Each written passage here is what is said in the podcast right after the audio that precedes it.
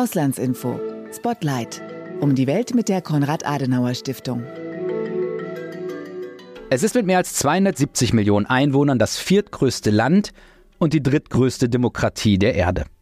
Es liegt im Indopazifik und damit in einer geopolitisch sehr, sehr wichtigen Region. Es ist Teil der größten Freihandelszone der Welt und gilt als heimlicher Anführer des asiatischen Staatenverbundes ASEAN. Und es verfügt über wertvolle Bodenschätze, die für die Energiewende gebraucht werden. Die Rede ist von Indonesien, einem Land, das vor Selbstbewusstsein strotzt, wie es in einem aktuellen Text der Konrad-Adenauer-Stiftung heißt. In dem Land mit seinen über 17.000 Inseln stehen am 14. Februar dieses Jahres Wahlen an, und zwar die umfassendsten der Geschichte. Die Bevölkerung ist aufgerufen, ihren neuen Präsidenten und das nationale Parlament zu wählen, außerdem die Gouverneure, die Regionalparlamente in allen Provinzen sowie sämtliche Landräte und Bürgermeister. In dieser Folge von Auslandsinfo Spotlight wollen wir näher auf Indonesien schauen, auf die Wahlen, aber auch auf die politische Rolle, die der Staat in der Region einnimmt. Wir wollen fragen, welche außenpolitischen Schwerpunkte das Land setzt und wie es sich angesichts des zunehmenden Machtstrebens Chinas im Indopazifik positioniert. Und wir wollen besprechen, was Europa tun kann, um diesen aufstrebenden Staat näher an sich zu binden. Tun wollen wir das mit dem Indonesien-Experten Dr. Dennis Suasana. Er ist Politik- und Wirtschaftswissenschaftler und lebt in der indonesischen Hauptstadt Jakarta. Dort leitet er das Auslandsbüro der Konrad-Adenauer-Stiftung. Mein Name ist Fabian Wagner. Herzlich willkommen zu diesem Podcast. Herr Suasana, schön, dass Sie sich die Zeit nehmen für diesen Podcast. Ja, vielen Dank für die Einladung. Herr Suasana, unser Podcast beginnen wir gerne mit einer Aufwärmrunde. Das würde ich ja auch jetzt gerne machen. Ich gebe Ihnen Teilsätze vor, die Sie kurz und knapp vervollständigen, okay? Gut, versuchen wir. Versuchen wir es. Was mir in Indonesien am besten gefällt, ist, dass es hier keinen Stress gibt. Das müssen Sie erklären. Das ist wirklich was, was, was einem sehr stark auffällt, wenn man hier ein bisschen länger vor Ort ist. Dieses Land kennt keinen Stress, die Menschen kennen keinen Stress. Ähm, und das macht das Arbeiten und Leben hier sehr äh, angenehm. Also ja, das klingt tatsächlich sehr angenehm. Kommen wir zum Gegenteil. Was mir in Indonesien am wenigsten gefällt, ist die Tatsache, dass man hier eigentlich nicht laufen kann, weil es hier in Jakarta quasi keine Gehwege gibt und man eigentlich alles mit dem Auto machen muss oder mit dem Moped. Das ist schon anstrengend und auch nicht sehr angenehm. Die anstehenden Wahlen in Indonesien sind für das Land sehr wichtig, weil der jetzige Präsident Jokowi ja nicht mehr antreten darf und der in den letzten zehn Jahren doch sehr, sehr stark das Land geprägt hat. Und die Frage natürlich ist, ob sein Nachfolger, sind nur Männer, die antreten, daran anknüpfen kann. Herr Dr. Sosana, ich habe es in der Einleitung schon gesagt, Indonesien ist gemessen an der Einwohnerzahl das viertgrößte Land der Erde und damit auch jenes mit der größten muslimischen Bevölkerungszahl. Das Land liegt in einer geopolitisch sehr bedeutsamen Region und verfügt über wichtige Rohstoffe, etwa große Mengen Nickel, die zur Herstellung von E-Auto-Batterien wichtig sind.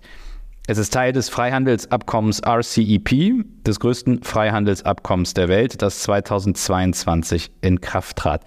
Und die Wirtschaft des Landes befindet sich, die Corona-Jahre ausgenommen, auf stetigem Wachstumskurs. Wie mächtig ist Indonesien? Ja, das ist eine gute Frage. Also Sie haben ja eigentlich die, die wichtigsten Fakten genannt. Vielleicht müsste man noch nennen, dass äh, Indonesien auch Mitglied der G20 ist und da 2022 auch eine sehr erfolgreiche ähm, G20-Präsidentschaft hatte. Also eigentlich müsste Indonesien eines der mächtigsten Länder der Welt sein. Aber wir alle, glaube ich, wissen, äh, auch mit Blick darauf, dass wir Indonesien ja kaum wahrnehmen in Europa, dass dem nicht so ist.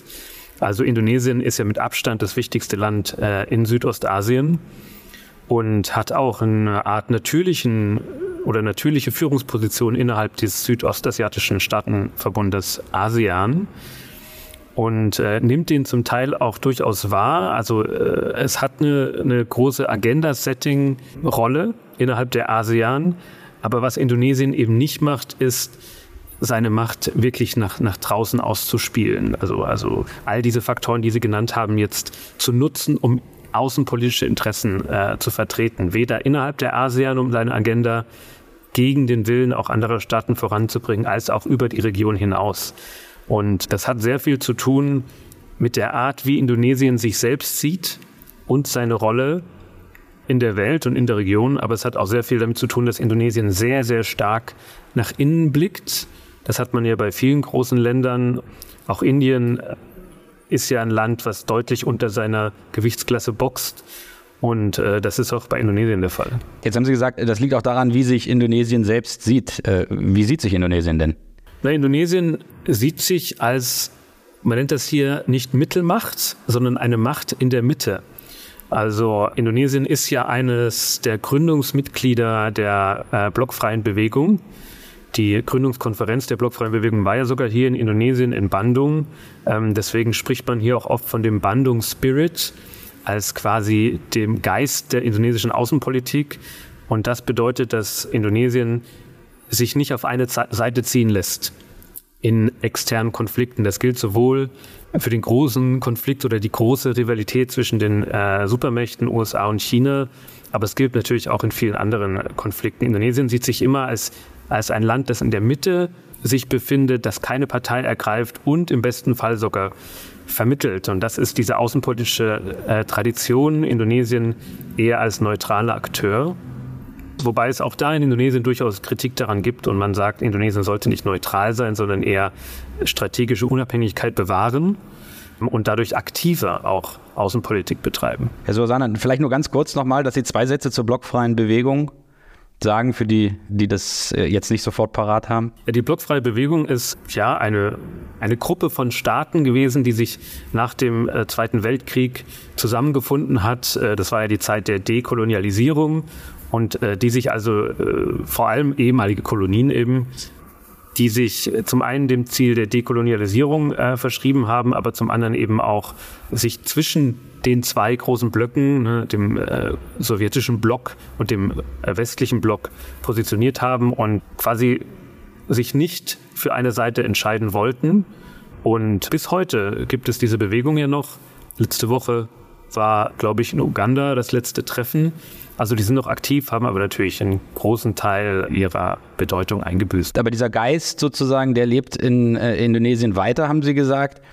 Und man bemüht sich darum oder sieht sich selber als neutrale Kraft in der Mitte. Nun ist es aber so, dass Außenpolitik ja nicht nur äh, daraus resultiert, wie man sich selber sieht, sondern es auch Zwänge von außen gibt die auf ein Land einwirken. Und deswegen wollte ich gerne mal fragen, wie ist das Verhältnis Indonesiens einerseits zu den Vereinigten Staaten von Amerika und andererseits zu China, äh, dem in der Region wichtigsten geopolitischen Player? Ja, das Verhältnis äh, zu beiden Staaten ist sehr stark geprägt von diesem Versuch Indonesiens äh, zu balancieren und sich eben nicht auf eine Seite ziehen zu lassen. Das heißt aber nicht, dass Indonesien naiv ist. Also mein Eindruck ist schon, dass die indonesische Außenpolitik sehr stark oder sehr klar sieht, was in ihrer Nachbarschaft passiert, gerade auch im südchinesischen Meer. Auch Indonesien ist ja Teil des südchinesischen Meeres, äh, wenn auch die Konflikte mit China sehr, sehr begrenzt sind. Es gibt, glaube ich, einen, Entschuldigung, dass ich es unterbreche, es gibt, glaube ich, einen äh, Konflikt um eine ähm, Wirtschaftszone, oder? Genau, um die exklusive Wirtschaftszone ähm, der Natuna-Inseln. Da geht es um Gasvorkommen. Das ist aber kein territorialer Konflikt um, um Inseln, so wie es andere Länder in der Region haben. Also Indonesien sucht schon sicherheitspolitisch ein Stück weit den Schulterschluss mit den USA. Es gibt eine verstärkte sicherheitspolitische Zusammenarbeit. Es gibt auch gemeinsame Militärübungen. Auch mit anderen Ländern in der Region, auch mit Japan gibt es eine stärkere sicherheitspolitische Zusammenarbeit. Und da, da merkt man schon, hier ist keine Naivität. Aber auf einer politischen Ebene versucht man sich eben nicht klar zu positionieren, auch weil natürlich China enorm wichtig ist. Sie haben es gesagt, es ist natürlich in der Region, hat, es eine enorme Bedeutung und auch für Indonesien ist es inzwischen der wichtigste wirtschaftliche Partner. Das heißt aber nicht, dass Indonesien sich in, in eine Abhängigkeit von China äh, begibt. Dafür hat Indonesien viel zu viele große wirtschaftliche Partner und gleichzeitig ist Indonesien selbst auch viel zu, zu groß, um, um in diese Abhängigkeit zu fallen. Und dazu kommt auch noch, dass Indonesien eigentlich eine, äh, einen Handelsüberschuss mit, mit fast allen äh, Volkswirtschaften hat aufgrund seiner, seiner großen Rohstoffexporte. Und das gilt auch für China. China ist mindestens genauso abhängig von Indonesien mit Blick auf die Rohstoffe, die es aus Indonesien bezieht, wie Indonesien von China. Von daher ist die Gefahr, die man bei anderen Ländern sieht, einer einseitigen Abhängigkeit von China da nicht gegeben. Am 14. Februar nun wählt Indonesien. Wie nehmen Sie denn, wenn Sie mit den Menschen sprechen, die Stimmung im Land so kurz vor der Wahl war? Was sind die zentralen Themen, die die Menschen umtreiben. Sie haben schon gesagt, das Land guckt eher nach innen. Das spiegelt sich wahrscheinlich dann auch im Wahlkampf wieder. Ja, die, die Stimmung ist, glaube ich, wie in, wie in vielen Ländern so kurz vor so einer wichtigen Wahl äh, doch recht aufgeregt. Liegt viel Spannung in der Luft, äh, positive wie negative. Im Moment sind die Fernsehdebatten, es gibt ja mehrere äh, Fernsehdebatten der, der Kandidaten. Und darum dreht sich eigentlich alles in den Medien, auf Social Media. Und ja, hier in Indonesien, obwohl das ja eigentlich ein sehr, sehr stressfreies Land ist und die Menschen eigentlich relativ entspannt beim Thema Politik, treten dann auch Konflikte, auch innerfamiliäre Konflikte, wie ich mir habe sagen lassen, sehr stark hervor. Also es ist schon eine sehr aufgekratzte Stimmung, würde ich es mal nennen. Und thematisch aber ist es eigentlich so, wie es auch schon die letzten Wahlen war, dass äh, zentral ist das Thema wirtschaftliche Entwicklung. Das ist das große Thema hier, äh, dem wird alles andere untergeordnet. Und ja, das ist den Menschen hier auch am wichtigsten. Ein zweites Thema, was, was hier diese Wahlen wieder sehr stark an Aufwind bekommen hat, ist natürlich das Thema Demokratie. Da gibt es viele Vorwürfe an den, den jetzigen Amtsinhaber Jokowi, dass er auch seine Macht und seine Macht über die Institutionen ausnutzt, um in den Wahlkampf einzugreifen, dass die Demokratie geschliffen wird. Das sind ernstzunehmende Sorgen. Aber das sind auch wiederum Sorgen einer, würde ich sagen, urbanen Mittelschicht, die auch da die, die politische Bildung und die, und die Informationen und die Einblicke hat. Aber in der Breite der Bevölkerung ist das zentrale Thema der, der wirtschaftliche Aufstieg und die Verbesserung der Lebensverhältnisse. Würden Sie denn sagen, Herr Sosana, dass diese Sorgen berechtigt sind? Ähm, wenn man sich die Entwicklung der letzten Monate anguckt, kann man, glaube ich, schon sagen, dass, dass die Institutionen zum Teil durchaus Schwächen zeigen. Ähm, wir hatten zuletzt den Fall, dass Djokovics Sohn Gibran zum Vizepräsidentenkandidaten erkoren wurde und eigentlich er laut Verfassung dazu gar nicht äh, berechtigt wäre, denn die Verfassung sieht ein Mindestalter von 40 Jahren für Kandidaten vor. Äh, Gibran ist er 36 und der Fall landete vor dem indonesischen Verfassungsgericht und äh, das Verfassungsgericht hat ihm stattgegeben, dass Gibran äh, nominiert werden darf. Und das Pikante daran war natürlich, dass der Vorsitzende des Verfassungsgerichts ein Schwager des Präsidenten und damit Onkel von Gibran war. Und das, er, er gab auch noch die, quasi die, die entscheidende Stimme. Und er wurde seines Amtes enthoben von, dem, von der Ethikkommission des Verfassungsgerichts, aber das Urteil steht natürlich. Und ähnliche Entwicklungen, vielleicht nicht ganz so krass, sieht man auch in anderen Institutionen. Es gibt auch immer wieder Vorwürfe von, von äh, Kandidaten, dass, dass die Institutionen zum Beispiel ihren Wahlkampf erschweren oder dass Wahlwerbung abgehängt wird.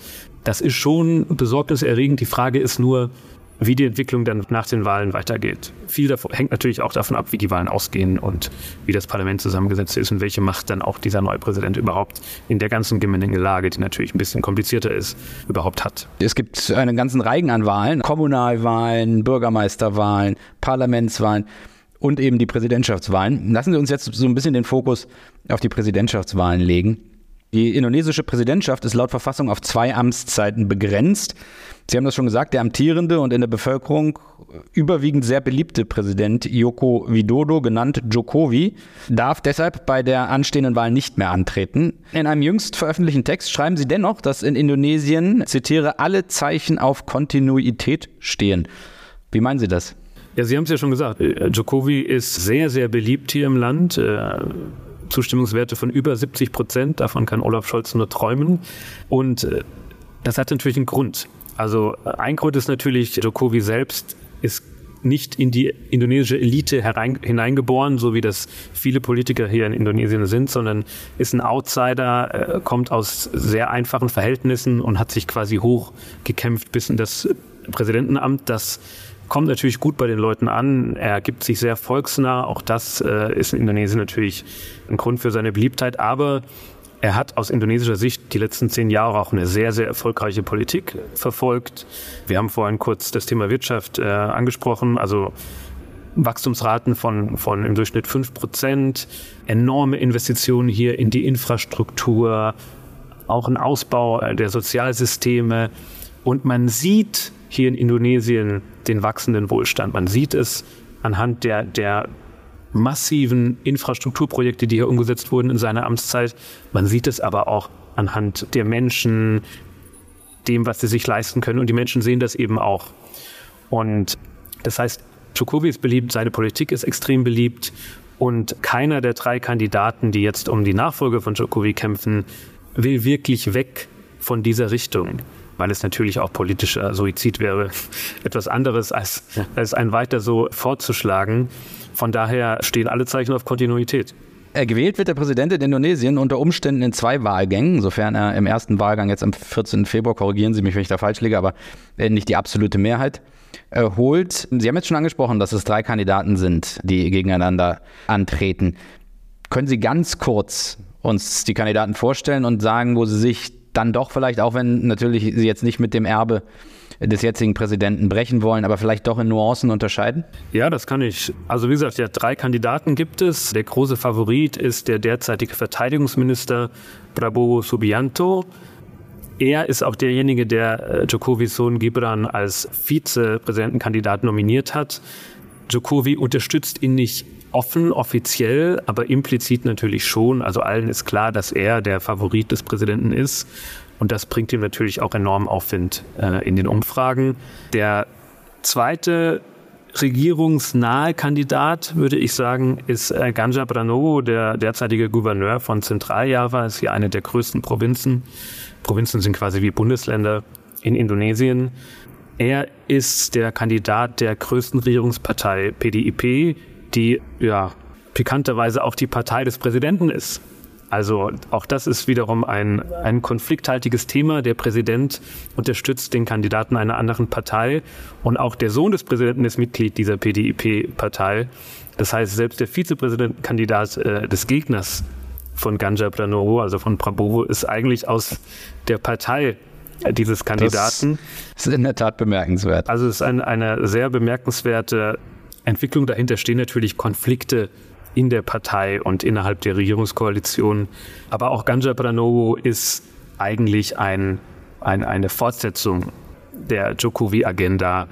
Im Grunde genommen tritt er auch damit an, und der dritte Kandidat ist der eigentliche Oppositionskandidat Anis Baswedan, ehemaliger Gouverneur von Jakarta, ehemaliger Bildungsminister im ersten Kabinett von Jokowi.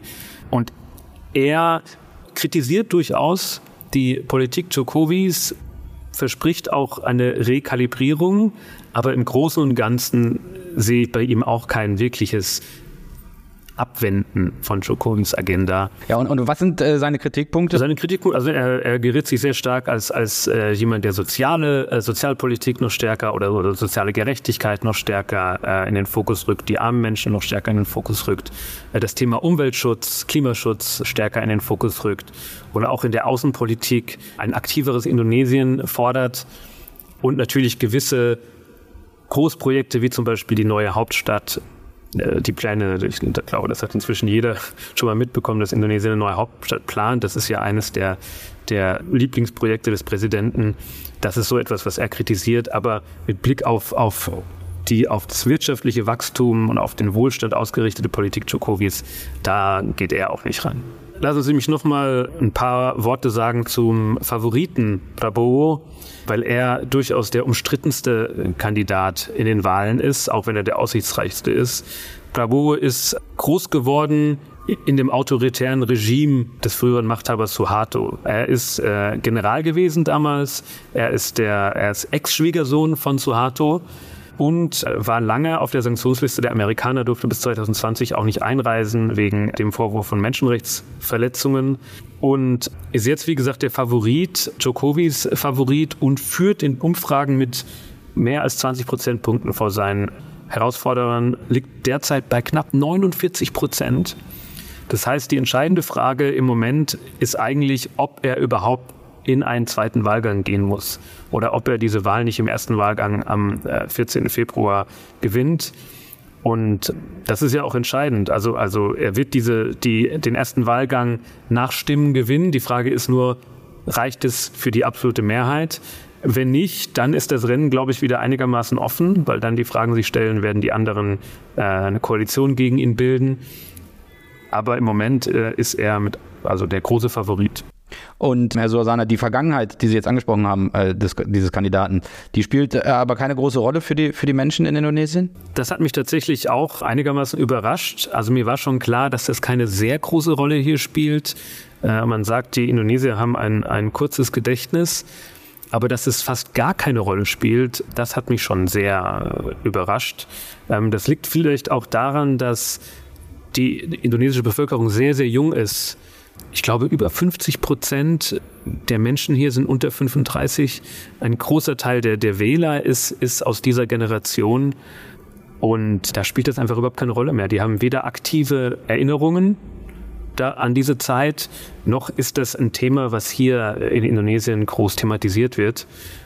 Von daher hat, hat äh, Prabowo da wirklich ein Stück weit Glück. Was ich natürlich auch überraschend finde, ist, ist, dass er mit großem Abstand der beliebteste Kandidat unter den jungen Leuten ist und das mit deutlich über 70. Aber da ist eher seine, seine sehr, sehr kluge Social-Media-Kampagne für verantwortlich. Der favorisierte Kandidat Prabowo hat in einer außenpolitischen Grundsatzrede gesagt, wir brauchen Europa nicht. Das Image Europas, so schreiben Sie in einem Text, den Sie jüngst veröffentlicht haben, hat in den vergangenen Jahren in Indonesien gelitten. Warum ist das so? Warum hat das Image Europas in Indonesien gelitten? Na, dafür gibt es äh, mehrere Gründe. Der erste Grund ist die Strategie Indonesiens, die Strategie Jokovis, des derzeitigen Präsidenten, die Wirtschaft in Indonesien vor allem durch Downstreaming zu entwickeln. Was meint ihr damit? Indonesien, habe ich ja vorhin schon gesagt, hat enorm große äh, Rohstoffvorräte, insbesondere Nickel.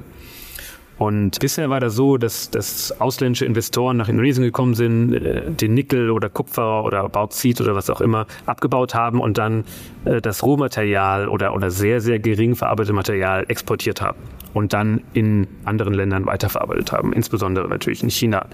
Und Indonesien will mehr von dieser Verarbeitung im eigenen Land haben. Im Grunde genommen vom Nickelabbau bis zum Batteriebau in der, in der Elektromobilität.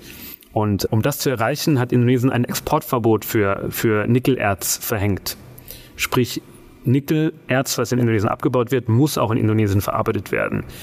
Und die EU hat Indonesien daraufhin vor der WTO verklagt und das sieht Indonesien als einen Angriff auf seine eigenen Interessen. Ähnlich ist das bei, bei einem anderen Thema und einem Thema, was, glaube ich, noch stärker hier wahrgenommen wird, beim Thema Palmöl. Die EU hat ja eine Entwaldungsverordnung verabschiedet, die soll Ende 2024 in Kraft treten und laut der dürfen keine Produkte mehr eingeführt werden, die, die durch Entwaldung äh, produziert wurden. Und das trifft natürlich sehr, sehr stark äh, die Palmölindustrie in Malaysia und in Indonesien. Ähm, in Indonesien ist ein Drittel der Palmölindustrie äh, ist durch Kleinbauern geprägt, die natürlich überhaupt nicht in der Lage sind, die, diese Vorgaben der EU zu erfüllen. Und äh, auch das sieht Indonesien als, als äh, einen Schlag gegen sich und, und einen Angriff auf die eigene Palmölindustrie und wirft der EU natürlich Protektionismus vor. Und ein Stück weit haben sie damit vielleicht sogar recht. Das sind so die zwei großen konkreten Gründe, warum, warum das Image hier sehr stark gelitten hat. Und das kumuliert sich auch in, ein Stück weit in, in eine Frustration Indonesiens mit der EU. Indonesien wirft den Europäern eine moralische Überheblichkeit vor mit Blick auf, auf das Thema Menschenrechte, mit Blick auf das Thema Klima. Und das ist ja kein, kein Gefühl, was nur die Indonesier haben. Ne? Wenn Sie, wenn Sie Indien-EU-Beziehungen angucken, da ist es eine ähnliche Diskussion. Und ich war letztens im Gespräch hier mit, mit außenpolitischen Beratern der Regierung und auf die Frage, warum Indonesien so gerne mit China, mit Japan äh, zusammenarbeitet, aber so ungern mit der EU, war die Antwort ja das Problem der Konditionalitäten. Also, also die Bedingungen. Genau, wenn immer man mit der EU zusammenarbeiten will, kommt da ein Rattenschwanz an Bedingungen, die man erfüllen muss. Und das ist mit anderen Ländern eben nicht der Fall. Und auch das fördert nicht unbedingt das, das Image der EU hier und führt zu sehr, sehr viel Frust, der natürlich auch äh, von jemandem wie Prabhu dann auch äh, gekonnt populistisch ausgenutzt wird, um dann auch gegen die EU auszuteilen. Was bedeutet das aus Ihrer Sicht für die Europäische Union, also für die Politik der EU? Also sollte man die anders ausrichten äh, gegenüber Indonesien? Ich habe da einen Satz mal äh, gelesen, auch von Ihnen in Ihrem Text, den ich schon angesprochen habe. Äh, da schreiben Sie, die EU muss ihre Handelspolitik mit Blick auf Indonesien endlich als Instrument der Geopolitik verstehen. Also damit meine ich zwei Dinge. Erstens, wir fahren ja hier in der EU eine Strategie des De-Riskings von China dass wir uns wirtschaftlich nicht abhängig von China machen. Äh, das betrifft natürlich vor allem Deutschland, was ja äh, besonders stark mit China ja, äh, wirtschaftlich gekoppelt ist. Und um eben wirtschaftlich unabhängiger von China zu werden, brauchen wir natürlich Alternativen. Wir brauchen andere Märkte, andere Volkswirtschaften, zu denen wir hin diversifizieren können. Und Indonesien natürlich mit 280 Millionen Menschen, ja, viertgrößtes Land der Welt, ist natürlich ein ja, Kandidat ziemlich weit vorne auf der Liste. Das heißt, da den Markt zu öffnen, da eine stärkere wirtschaftliche Verflechtung hinzubekommen, ist natürlich äh, sehr, sehr wichtig für die EU. Und ja, also, also bedarf natürlich auch eine Handelspolitik, die, die darauf abzielt und die nicht so sehr darauf abzielt, dass wir unsere sozialen, gesellschaftlichen umweltpolitischen, klimapolitischen Vorstellungen in Indonesien voranbringen, sondern dass wir vor allem unsere wirtschaftliche Verflechtung mit Indonesien voranbringen. Und da geht es ja im Moment um die Verhandlungen des äh, EU-indonesischen Handelsabkommens, dass das nicht vorankommt und da eben auch sehr viel Frust auch äh, von Seiten der Indonesier zu spüren ist über diese, diese Handelsverhandlungen und, die, und die, das Vorgehen der EU. Und der zweite Punkt ist, vielleicht ein, ein, ein größerer Punkt, den Kenneth Rogoff jetzt gerade beim äh, Weltwirtschaftsforum in Davos genannt hat, die drohende geopolitische Marginalisierung der EU. Denn wenn man sich anguckt, die Rolle der EU in der Welt, brauchen wir gar nicht weit gucken, wir müssen nur in unsere eigene Nachbarschaft gucken. Selbst Osteuropa, in der Ukraine, äh, Mittlerer Nahe Osten, die EU spielt ja kaum noch eine Rolle. Und wenn, dann keine sonderlich rühmliche. Und wenn wir uns hier in der Region umschauen, im Indopazifik, im südchinesischen Meer, da spielt die EU noch viel weniger eine Rolle. Und die EU hat im Grunde genommen nur ein einziges geopolitisches Instrument. Und das ist seine Wirtschaftskraft oder ihre Wirtschaftskraft und ihre Handelspolitik. Und wenn sie die nicht ausspielt mit einer geopolitischen Idee dahinter, dann wird sie über kurz oder lang überhaupt keine Rolle mehr spielen. Ja, Susanna, vielen Dank für Ihre Ausführungen. Sehr gerne. Das war eine weitere Folge von Auslandsinfo Spotlight, dem Außenpolitik-Podcast der Konrad-Adenauer-Stiftung. Mehr Informationen gibt es unter www.auslandsinformationen.de. Vielen Dank fürs Zuhören und bis zum nächsten Mal.